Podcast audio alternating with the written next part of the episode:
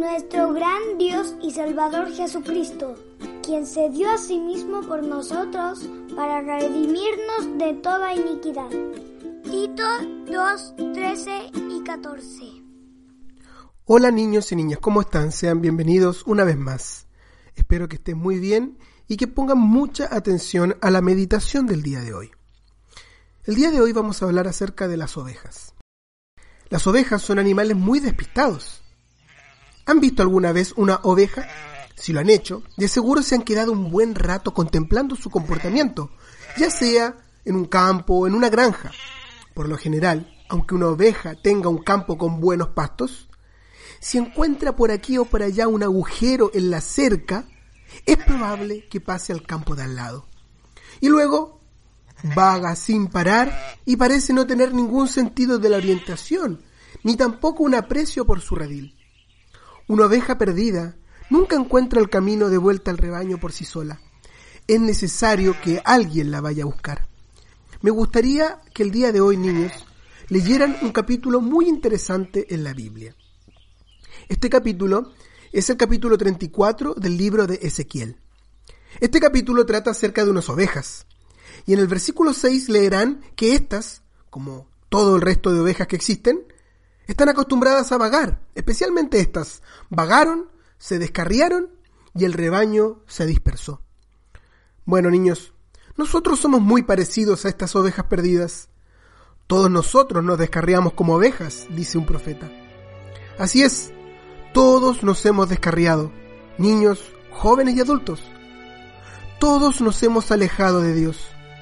El salmista dijo lo siguiente, yo anduve errante como oveja extraviada.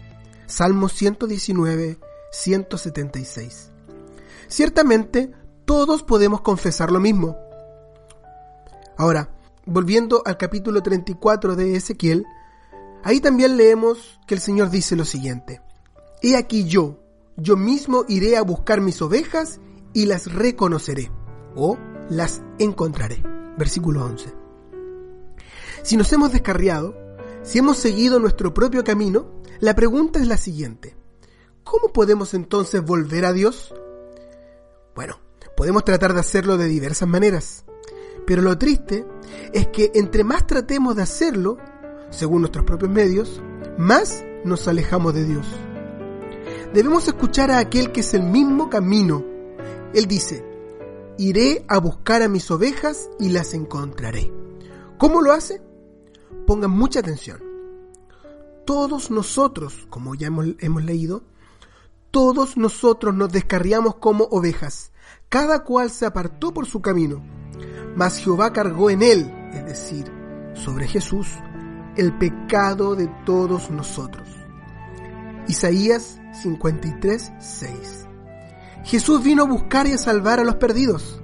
El gran peso de nuestros pecados fue puesto sobre él, quien dio su vida por las ovejas. En Ezequiel 34, 14, también leemos que las ovejas son sustentadas y alimentadas por él. En el Evangelio de Juan 6:35 leemos, Jesús les dijo, yo soy el pan de vida. El que a mí viene nunca tendrá hambre, y el que en mí cree no tendrá sed jamás. Él es poderoso para salvar y es capaz de cuidar. No hay nada que temer, niños y niñas. Si confían en Jesús, entonces tendrán plena satisfacción. El mundo no puede darle satisfacción. Sin embargo, Jesús sí puede hacerlo y lo hace perfectamente. Ahora, volviendo nuevamente a Ezequiel 34, pero ahora en el versículo 25, también leemos que las ovejas tienen refugio en el Señor. Una pobre oveja no tiene fuerzas en sí misma, pero el pastor sí tiene las fuerzas necesarias y nosotros estamos seguros junto al Señor Jesucristo. Somos llevados sobre sus hombros. De manera que si bien como ovejas nos hemos descarriado, tenemos que el Señor nos vino a buscar, nos encontró, nos sustenta, nos cuida y además en Él tenemos refugio ante los ataques del enemigo. Ahora les pregunto, niños y niñas, particularmente a cualquier niño o niña que necesite escuchar esto, ¿tienen miedo de confiar en Él? No siga pagando, Solo entrégate confiado a los brazos de Jesús, los cuales están extendidos para recibirte con gozo. He aquí Jesús a tu puerta está, a la puerta de tu corazón. No le dejes ir sin tu puerta abrir si deseas la salvación. Pues abre, abre, deja al Salvador entrar y por siempre jamás feliz serás si dejares a Cristo entrar.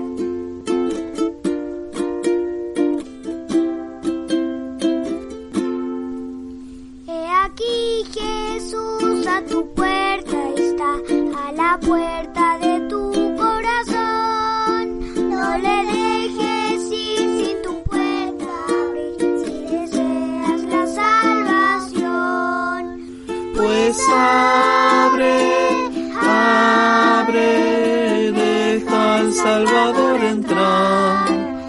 y por siempre jamás feliz serás si dejares a Cristo entrar.